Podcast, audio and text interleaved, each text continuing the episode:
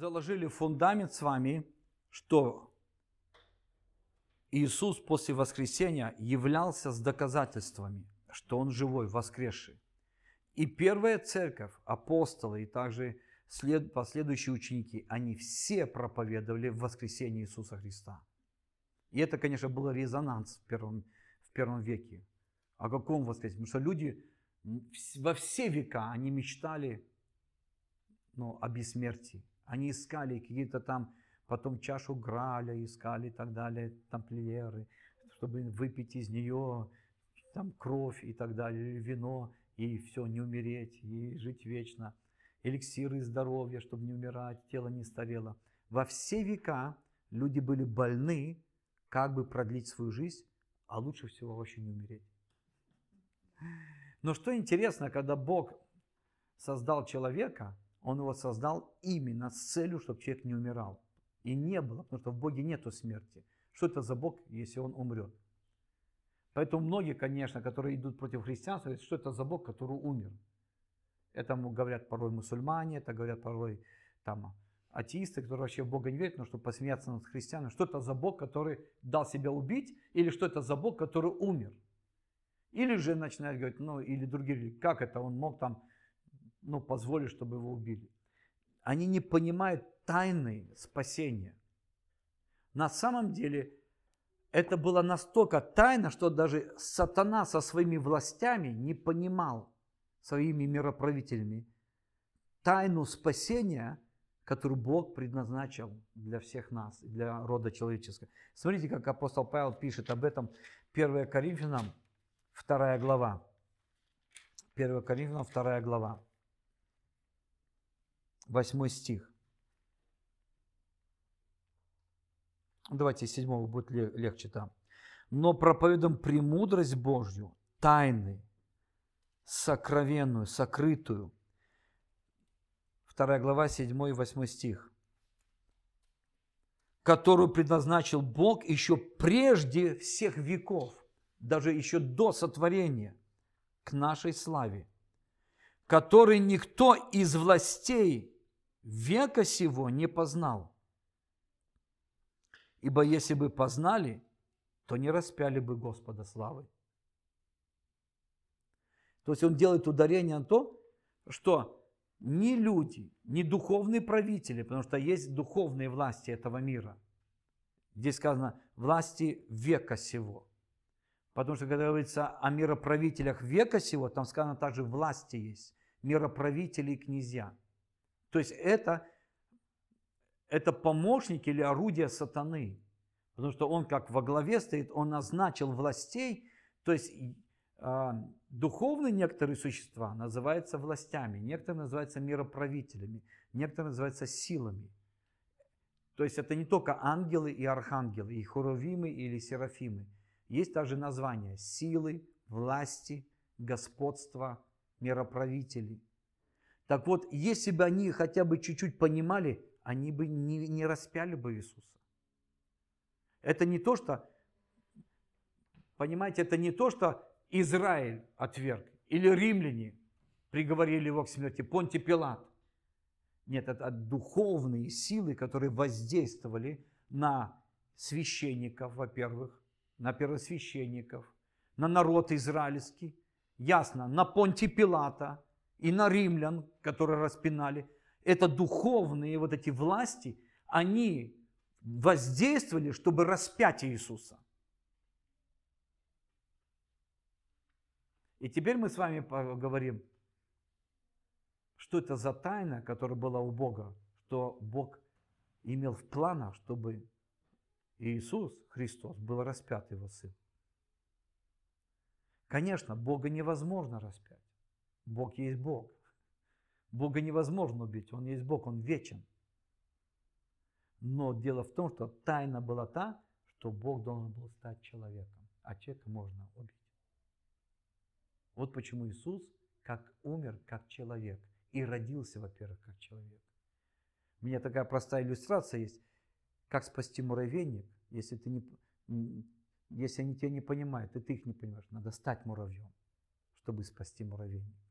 И сказать, есть опасность, там пожар идет или плотину сорвало. Надо прятаться скорее там, в подземные все туннели, норки свои. Так вот, чтобы спасти род человеческий, Бог не мог прийти как Бог. Люди, вообще бы люди даже не могли ну, увидеть Бога, потому что Бог настолько, Он сияет, Он вообще есть свет. Его весь образ вся, Он просто сияет сильнее, чем солнце, сияет сильнее всех звезд. У него вся премудрость, поэтому люди не могли бы понять. Богу нужно было стать как человек и явиться как в образе человека. Это была тайна. А человека можно убить. Человек может пострадать. Хорошо, давайте мы, я теперь не буду много, потому что вся Библию надо изучать, то есть идти. Я просто суммирую и покажу вам, для чего нужна была смерть и воскресение Иисуса. Потому что в планах Бога было создать себе друга, человека, образ, подобие себе. Это не из-за того, что Бог одинок, и ему не с кем общаться. Потому что они общались, Бог общался. Общался Отец, Сын, Дух Святой. У них было прекрасное общение, любви, единства, Троицы. Бог общался с творением, которое создал духовным творением, серафимами, ангелами, архангелами, властями, силами, господствами. Он с ними общался, с духовными существами, которые тоже имели разные формы. Как вот э, есть разные формы у животных, у рыб, у птиц, то же самое у духовных существ. Разные формы, они по-разному выглядят. Бог их создатель. Бог общался с ними. Но сказал, я хочу создать подобие себе и назвать его своим другом. И всем, чем я обладаю, поделиться с ним, потому что я настолько добрый, настолько хороший, что все, что я имею, даже свою жизнь вечную, я хочу подарить ему. И хочу, чтобы он это принял не просто как запрограммированные роботы, тогда это, это машинка просто, а чтобы он был подобен мне, чтобы он имел выбор и захотел меня со мной. Поэтому Бог создает человека, поселяет в прекрасном месте, Едеме. Это место превосходное, то есть изобилие. И дает ему выбор. Вот, если ты выберешь дерево жизни, которое на самом деле прообраз Иисуса в будущем. Потому что Бог понимал, что все равно, пусть даже не Адам, пусть даже не жена его, не Ева, может быть, внуки не захотят меня. И поэтому придется умереть мне, можно сказать, Богу умереть. Но как это Богу умереть? Мне придется стать человеком и умереть хотя бы за какого-то одного. Пусть даже все люди будут со мной дружить, а какой-то один из них, пра-пра-пра-пра-правнук, не захочет меня. Я готов прийти ради одного, ради этой овечки одной потерянной, и умереть за него, чтобы он мог вернуться ко мне, если захочет. Поэтому у Бога был план спасения человечества до человечества, до творения. И Он сделал это все в тайне, в сокрытой тайне своей Троицы, в общении.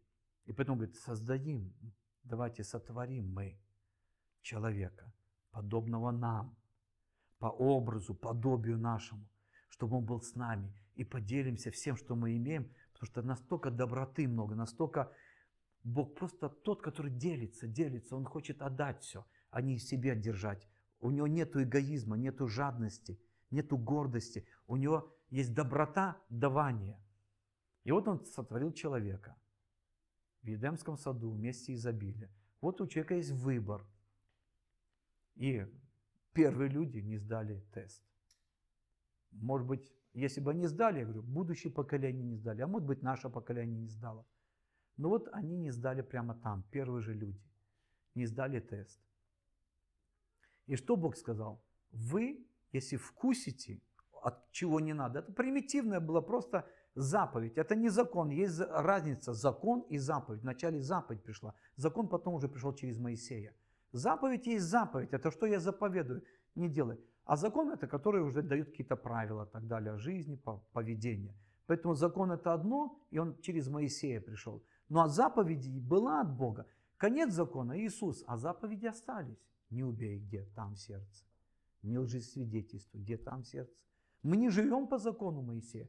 Иисус конец этого закона. а заповеди остались. На ваших сердцах напишу я заповедь. Иисус говорит, даю новую заповедь. Говорит, не закон даю вам, я благодать принес, но заповедь даю. Это большие разницы между законом и заповедью. Весь Ветхий Завет был построен на законе. Новый Завет построен на благодати, а заповеди остались. И, конечно, есть новая заповедь. Поэтому нельзя путать законы, которые там мы читаем. Они уже все, они ушли. Там, где были обрезания, все эти тарелки, все эти часы, все эти жертвы и тому подобное. И там эти, как мужчина должен одеваться, как женщина должна одеваться, и с какой ноги вставать, и третье, десятое, куча за... Это все в старом. Это конец пришло с Иисусом. Иисус исполнил и привел к концу. Уже не надо. Но дал благодать, то есть подарок Божий. И дал заповедь любить Бога, любить друг друга, возлюбить друг друга, как Он полюбил. Очень понятно. Хорошо. Итак, Бог говорит заповедь. Если ты вкусишь, в русской Библии сказано, ты умрешь. В еврейской, которая сказано, ты умирая начнешь умирать. То есть или смертями умрешь. Смерть придет и начнет у тебя что-то забирать. И в конечном итоге ты полностью умрешь. И, конечно, первое, что мы видим, человек умер духовно, то есть разлука с Богом. Его дух, дух человека был оторван от духа жизни, потому что Бог не может быть, как свет не может быть с тьмою, Бог не может быть грехом. Что такое грех для Бога? Это что-то такое, что вообще у Бога нету и не может быть. То есть в его сущности, природе не существует. Как это может быть грех с Богом? Такое не может быть. Поэтому грех отдельно, Бог отдельно. И когда человек сделал грех, он получился отдельно от Бога. И это и есть духовная смерть, то есть вне Бога. Это первое было, что случилось. Потом, что Бог говорит, надо скорее человека вывести из этого сада, потому что он пойдет к дереву жизни и останется жить вечно в грехе. И будет вечно находиться в грехе. То есть жить не умирая в грехе. Вы представляете, если сейчас от Адама жили все люди до сих пор, не умирая и жили бы в грехе, этого мира бы не было. Они давно бы уничтожили весь этот мир. Потому что Бог уже тогда, мы видим, через потоп уничтожил первый мир. Ну а что это было бы, если люди бы жили вечно и не, умирали бы? Поэтому Бог выгоняет их, чтобы они не пошли к дереву жизни и не приняли как бы оттуда, потому что была заповедь, вкусишь, будешь жить вечно. Это значит, можно было человеку, представьте, упав в грех, съев от дерева познания добра и зла, где у них открылись глаза, то есть они увидели, что наги, потеряли присутствие Божье, пришел страх к ним, потом суд Божий начался над змеем, потом над мужчиной, над женщиной. И вдруг они побежали и скорее сели еще с дерева жизни, чтобы не умирать. Они бы не умирали. Бог понимал. Вот почему Он выгнал и поставил архангела, чтобы он не, Херувима вернее, чтобы они не пришли туда к дереву жизни. Он как, давайте выгоним, иначе они пойдут вкусят и останутся вечно жить в грехе и не умрут. И когда они были выгнаны и не вкусили, смерть стала царствовать. И смерть перестала потихоньку убирать у них жизнь. Первое, что духовную жизнь, то есть с Богом. Потом постепенно душевную жизнь, где пошли всякие глупости у них, всякие мерзости в душе. И потом в конечном итоге физическая смерть. Итак, смерть, она троична. Забирает духовную жизнь, то есть с Богом, забирает душевную жизнь, то есть она мрачает разум, она делает разум тупой, хотя люди, могут порой даже творчески, но все равно они так тупят, в каких-то, то есть мораль уходит, поведение испортится. Хотя, может быть, они хорошие профессионалы в чем-то, а в моральной жизни тупые. То есть не то, что тупые, а, а там они глупости творят. Морали нету. И в конечном итоге смерть забирает что? Здоровье и физическую жизнь. И вначале, конечно, она действовала постепенно. Поэтому мы видим, что люди жили по 900 чем-то лет. После потопа они, жизнь стала все больше сокращаться. Если вы будете исследовать, вы увидите, они стали жить 600, потом 400, потом по 200 с чем-то лет, и потом сошли до 120 максимум. Итак, человечество живет максимум 120 лет. Есть люди, которые живут 110, 120. там, где Моисей молится, жизнь человека 70, вот это его молитва. На самом деле, но Божья заповедь, что дни сократятся до 120 лет. И это пришло постепенно. И теперь вот мир живет до 120 лет максимум. Хорошо. Но я говорю, почему о Моисее сказал? Потому что Моисей помолился 78 лет, сам 120 жил. Но это просто он в общем молился. О египтянах и о других народах, которые много грешат. Чем люди больше грешат, грех больше, конечно, приносится. Болезней и смертей. Ну ладно, хорошо. Теперь мы видим, что у людей все равно вот эта тяга была, вот эта, которая Богом была заложена в самом начале, жить вечно не умирать. Люди думали, как бороться со смертью, как продлить дни жизни. До сих пор стараются эти всякие, там, не знаю, богатые, там какие-то правители делать пересадки органов себе, натяжки, подтяжки и тому подобное. Я ничего против не имею, когда люди хотят помолодеть, но все равно тело стареет, все равно тело не будет жить вечно. А особенно, когда люди понимают, что органы снашиваются внутри, они стараются новое сердце присоединить молодое, почки взять у молодежи себе, к старикам, третье, десятое, не выйдет ничего. Потому что есть что? Заповедь от Бога. Все. 120 и не больше. Сколько там не старался Рокфеллер жить, сколько там до 100 или 110 дожил? Нет, даже до 110. И сколько сердец поменял, сколько себе. Там, наверное, внутри у него все равно там все были новые органы. То есть, ну как, молодые органы. Конечно, отсюда много преступлений, отсюда торговля детскими органами, отсюда столько э, люди делают на всякие махинации, чтобы продлить себе что? Жизнь. Потому что они цепляются за эту жизнь. Они цепляются за богатство, думают, что это все вечно, а потом вдруг доходит, все, мои труды, мои все махинации или мой весь бизнес, это не мой, это просто временно, чуть-чуть. А что дальше будет, не знаю, как Соломон говорит, Соломон мудрый был, говорит, я все приобрел, что хотел. И вдруг говорит, суета потому что не знаю, кому достанется, это не мое. А другой человек Иисус приводит, человек так разбогател, сказал, все, построю новые житницы, то есть банки, кладовые, везде залежи, там, там, там, слитки золота, бриллианты. И скажу, теперь я буду на яхте кататься, на Бали, не знаю, там где отдыхать, тому подобное. Что Господь говорит? Дурак ты, дурак. Всю жизнь трудился, а сегодня помираешь. Ты так даже не насладился не имел ни дня покоя, ни отпуска. Заберите его душу. То есть у человека есть тяга жить вечно.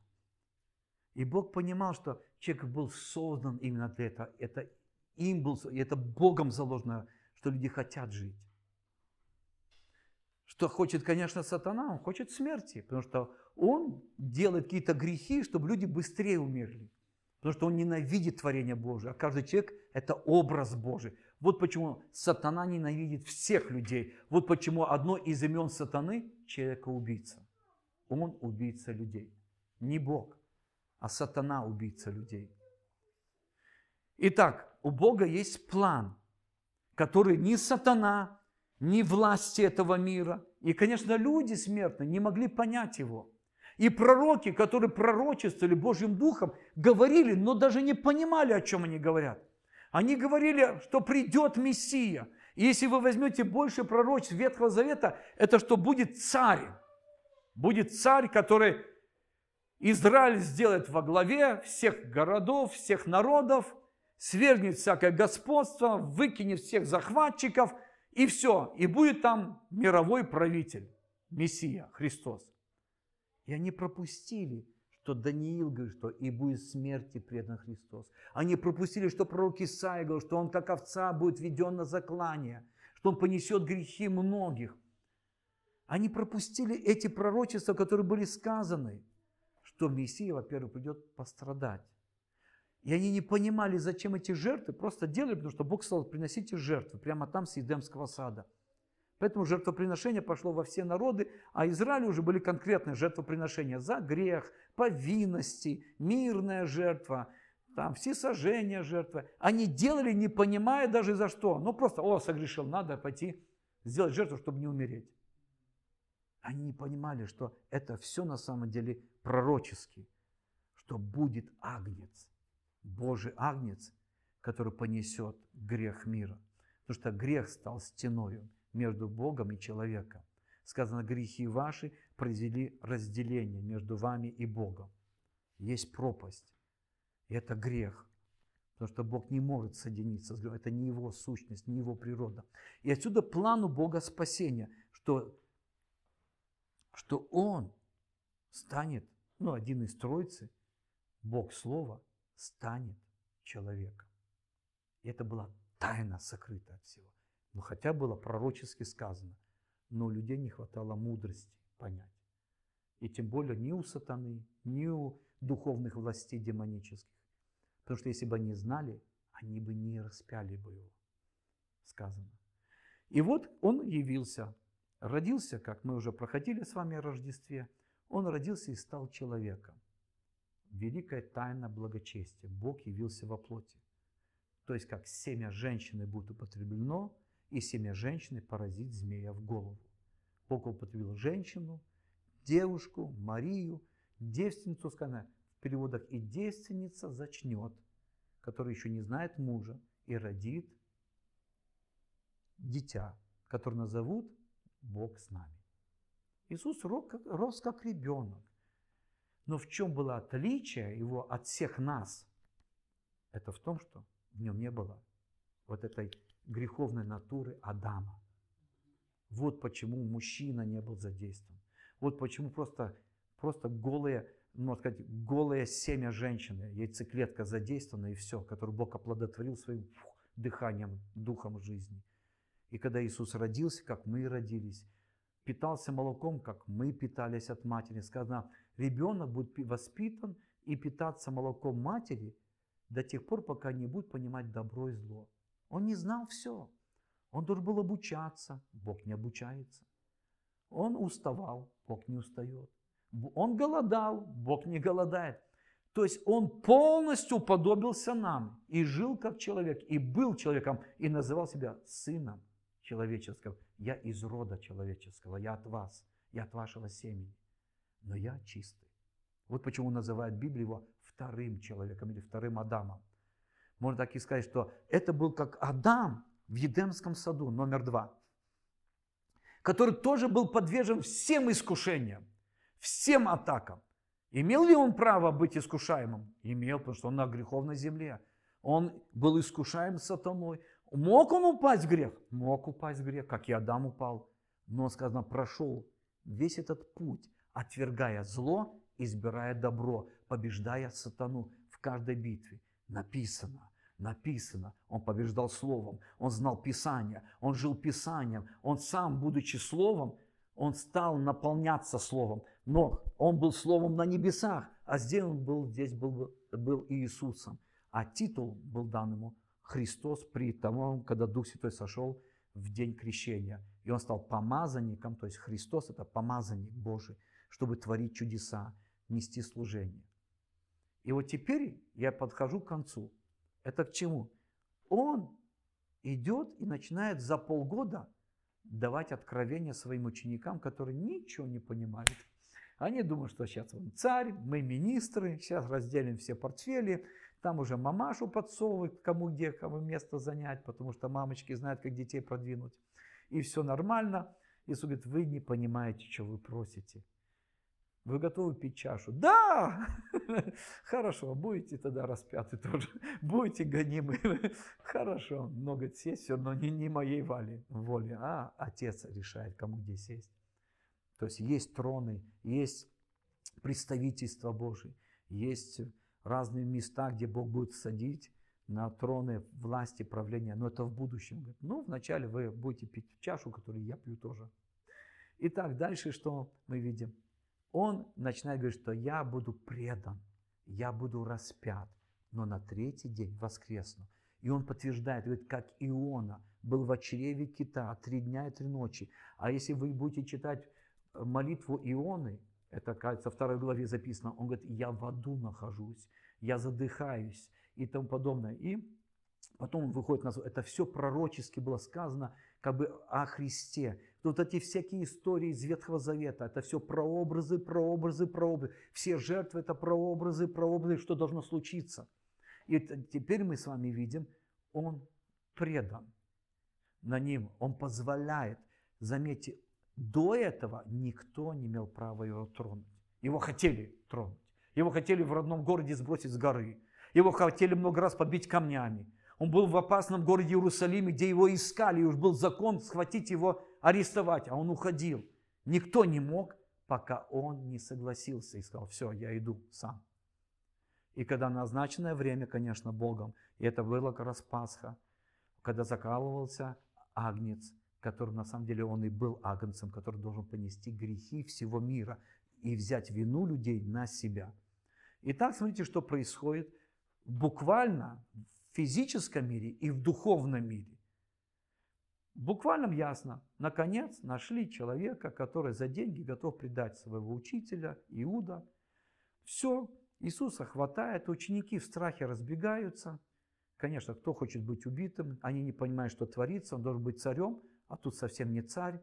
И вот, может быть, там сейчас все-таки он сделал пару чудес у священников, садукеев, и они поверуют, что это Мессия. Да они не верят в духовный мир, они не верят в воскресение мертвых, они не верят в духов, Евангелов. Как они поверят, даже если Иисус там, он, он делал чудеса, глаза слепому открывал. Тот говорит, я родился слепым, в глаза мои видят, вот. Они этому не верят. Родители вызывают, они не верят в чудеса. Это секта садукеев, в которой священники и пресвященники находятся. И, конечно, они подговаривают народ и так далее, и кричат «распни». И через римлян, и через неправильный суд Пилата они приводят его к смертной казни. Он позволяет, чтобы они его бичевали. Они позволяют, он позволяет, чтобы его распинали. Он позволяет, чтобы его подняли, он висел на кресте между небом и землей. Он позволяет. И вот тут что-то случается. Вот тут тайна открывается. Вдруг солнце померкло, и он перед этим еще, когда учил учеников, сказал, будет мои, будет ночь, будет тьма, будет, вот идет князь этого мира, во мне он ничего не имеет. То есть там нету семени греха. А если нету семени греха, это означает, ты не заслужил смерти. Что сделал сатана? Он был пойман на том, что он делал. Он не имел права касаться человека, который победил искушение и не согрешил. Сатана имел право коснуться человека только тогда, когда он согрешил. Да, он его преследовал с детства. Через Ирода хотел его убить. Потом сбросить в родном городе Назарете, когда он начал служить там с горы. Камнями побить через священников. Но на самом деле он не имел права коснуться того, кто не согрешил. Если бы Иисус согрешил, он имел бы право причинить ему боль и смерть даже. Но он не имел права ему его убивать. Потому что грех, он приносит смерть. А где нет греха, там нет смерти. И когда Иисус позволил его взять, сатана то, что хотел, он нарушил духовные все законы. Он и так нарушитель духовных законов, ясно. Но он пошел сам против себя. Он не имел права, а сделал. И вот почему сказано, если бы сатана и вот эти власти духовного мира, мироправители этого века сего поняли, что они не имеют права, а делают, да, они его преследовали, они его искушали, они хотели, чтобы он согрешил, а он не согрешал. Они хотели его убить, но не могли. И тут вдруг он позволяет себя убить, позволяет, чтобы его арестовали, позволяет, чтобы его бичевали, позволяет, чтобы его распяли. Они нарушили духовный закон. И когда это совершилось, вот тогда он закричал, Отец, я в Твои руки мой дух предаю. И он говорит, ты меня оставил. Почему? Потому что в этот момент грехи всего мира сваливаются на него. И он делается агнцем, который понес грех всего мира. Он делается вот этими всеми-всеми жертвами, которые Бог сказал Израилю делать, и это в нем все осуществилось. Он и жертва повинности, и жертва за грех, и жертва всесожжения, и мирная жертва.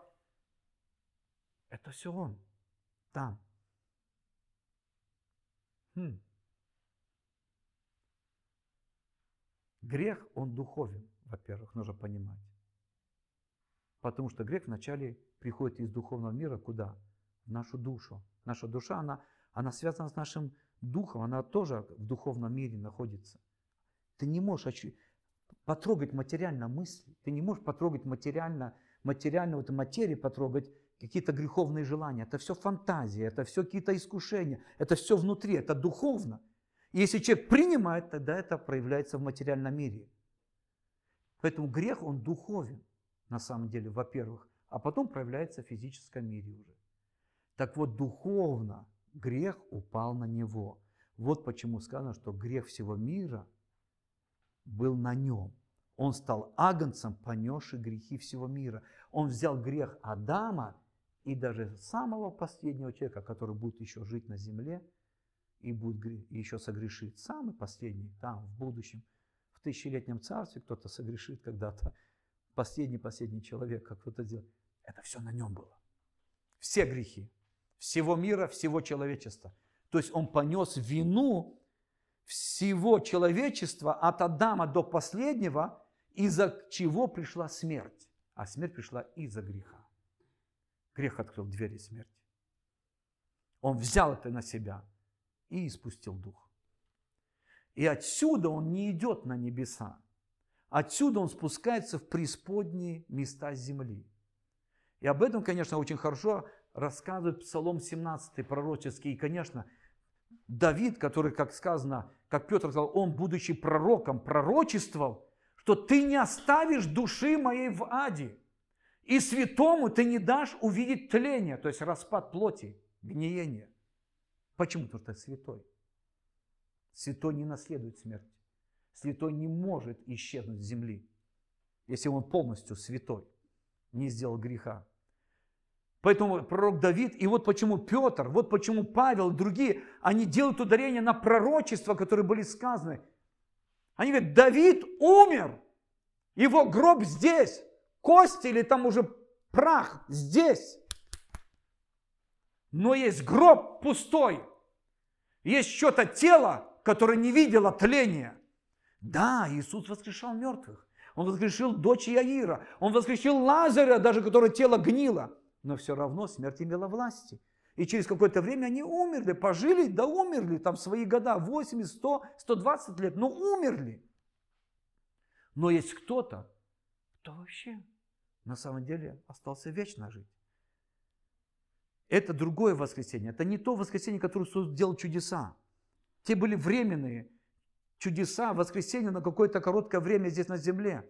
Но здесь мы сейчас с вами говорим о вечном воскресенье.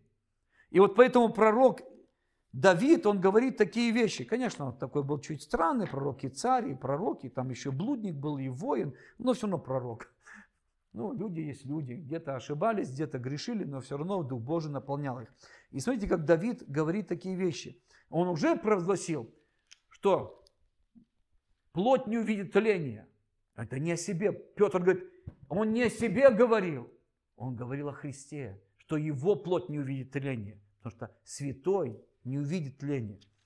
Дальше, это, я не буду все прочь, но мне нравится 17-й псалом, это в синодальном переводе, в русском, в английском это будет 18-й, но в 17-м здесь так говорится, смотрите, 4 стих, 17, 4, 17 псалом, 4 стих. «Призову достопоклоняемого Господа, и от врагов моих спасусь. Объяли меня муки смертные, потоки беззакония устрашили меня, цепи ада облегли меня, сети смерти опутали меня. О ком он говорит? Что Давид был в аду? Нет. Он не был в аду. Что сети смерти, цепи ада заковали Давида в аду? Нет. Он не о себе говорит. Он говорит о Мессии, о Христе. В тесноте моей я призвал Господа – к Богу моему возвал. Он услышал от чертога своего голос мой. Вопль мой дошел до слуха его. Потряслась, сколебалась земля, дрогнули и подвиглись основания гор, ибо разгневался Бог. И дальше описывается, как Бог производит воскресение. Почему это так произошло, что Бог воскресил Иисуса из мертвых? Первого. Я не говорю сейчас о воскресении Лазаря. Это все равно смерть имела власть. А тут воскресить так, чтобы никогда больше смерть не взяла. И это воскресшее тело жило вечно. Из-за чего? Вот из-за чего. Вы понимаете, здесь Давид не о себе говорит. Здесь он говорит пророчески. Муки смерти меня объяли. Я вижу потоки беззаконий, потоки грехов вижу. Я вижу потоки твои, Тани, Лени, Светы, Бруно. Я вижу потоки этого мира. Они проносятся. Я за них где? В аду, в цепях ада нахожусь. И оттуда я поднимаю свой голос и кричу. И мой вопль доходит до Бога. И что это был за вопль? Где Бог вдруг потрет землю. А в день воскресения, в раннее утро воскресения, было величайшее землетрясение на земле. Так что сказано, гробы стали открываться – Земля потряслась, воины испугались, все сколыхнулось. Было два, вернее, землетрясения. Первое, когда он испустил дух, и землетрясение пришло, что римский этот сотник, который стерег, он пришел в ульт, говорит, это истина Сын Божий, даже природа волнуется, даже земля потрясается в день смерти его. Это воистину Сын Божий был, признал язычник. И еще на третий день в день воскресения, опять величайшее землетрясение, когда он воскресает из мертвых. Почему? Потому что здесь сказано, как Бог там молнии пустил и так далее, как он понесся. Но почему его вопль дошел до неба и пришло воскресение? Вот почему. 17 стих. Бог простер руку с высоты, взял меня, извлек меня из вод многих. Из каких вод? Вод греха, это воды греха, где были там, в темнице, в аду. Избавил меня от врага моего сильного, от ненавидящих меня, которые были сильными. Да, они в тот момент оказались сильнее, его заперли там в темнице. Сатана радовался, я Бога убил. Я победил, наконец, Бога, я Творца победил своего. Больше не будет чудес, больше не будет проповеди спасения, все ученики в страхе, все прячутся, сейчас их тоже арестуем. Он полный радости. И что мы дальше видим? Они восстали на меня в день бедствия моего, но Господь был мне опорою. Он вывел меня на пространное место, избавил меня, ибо Он благоволит ко мне. Воздал мне Господь по моей праведности. По моей чистоте рук моих вознаградил меня ибо я хранил пути Господни и не был грешником перед Богом моим, ибо все заповеди Его передо мною, и от уставов Его я не отступал. Я был непорочен без греха перед Ним. Я остерегался, чтобы мне не согрешить, и поэтому мне Бог воздал. Воздал по моей праведности, по чистоте моих рук. Дьявол не имел права убивать того, кто не имел греха. Смерть не имела права его заковать. Я сейчас не говорю о мире, да, не говорю о нас. Мы, да, мы смертные наши тела. Но его тело было бессмертным, пока он не сделал греха. И поэтому смерть не имела права его взять. Власти этого мира духовного и сатана не имели законной власти убить Иисуса. Сына Божьего. И когда они это сделали, они нарушили, они сами пошли против себя. И когда они нарушили, а Иисус духовно взял тогда грех и отнес наш грех всего мира в ад, туда, в преисподние места, и сказал, все, суд совершен над грехом. Вот почему Иисус сказал Никодиму, ибо так возлюбил Бог мир, что дал Сына Своего Единородного, чтобы всякий верующий в Него не погиб, но имел жизнь вечную. Он не понимает, не он говорит, как Моисей вознес змею в пустыне, я буду вознесен. Он указывает, будет суд над змеем, будет суд над сатаною, потому что мы не видим, мы будем и следующее изучать, когда суды Божьи, мы увидим, что нет больше суда над сатаной. Он был судим уже.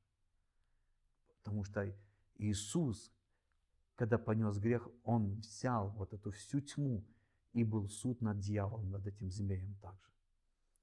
И отсюда мы видим, что он не по праву, сам он лично, как личность, находился там.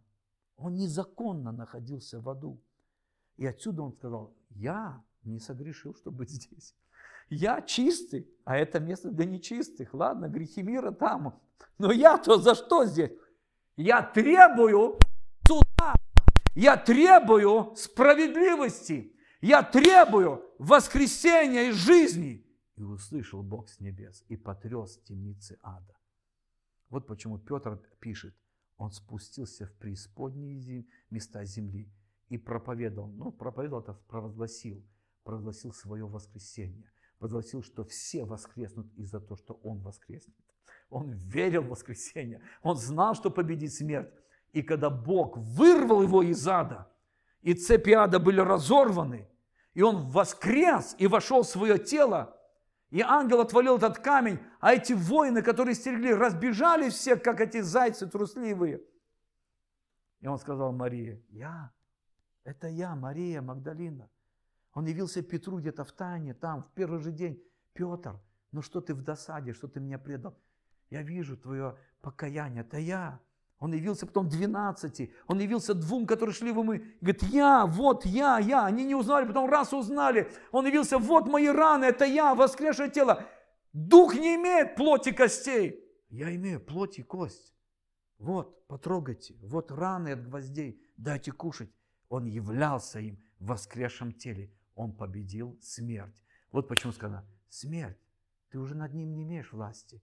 И потом мы уже дальше будем с вами изучать следующие уроки, как мы воскреснем, и как смерть будет полностью побеждена, и как смерть и сатана, они будут брошены в вечное судилище, в вечный огонь, гиену огненную на все века.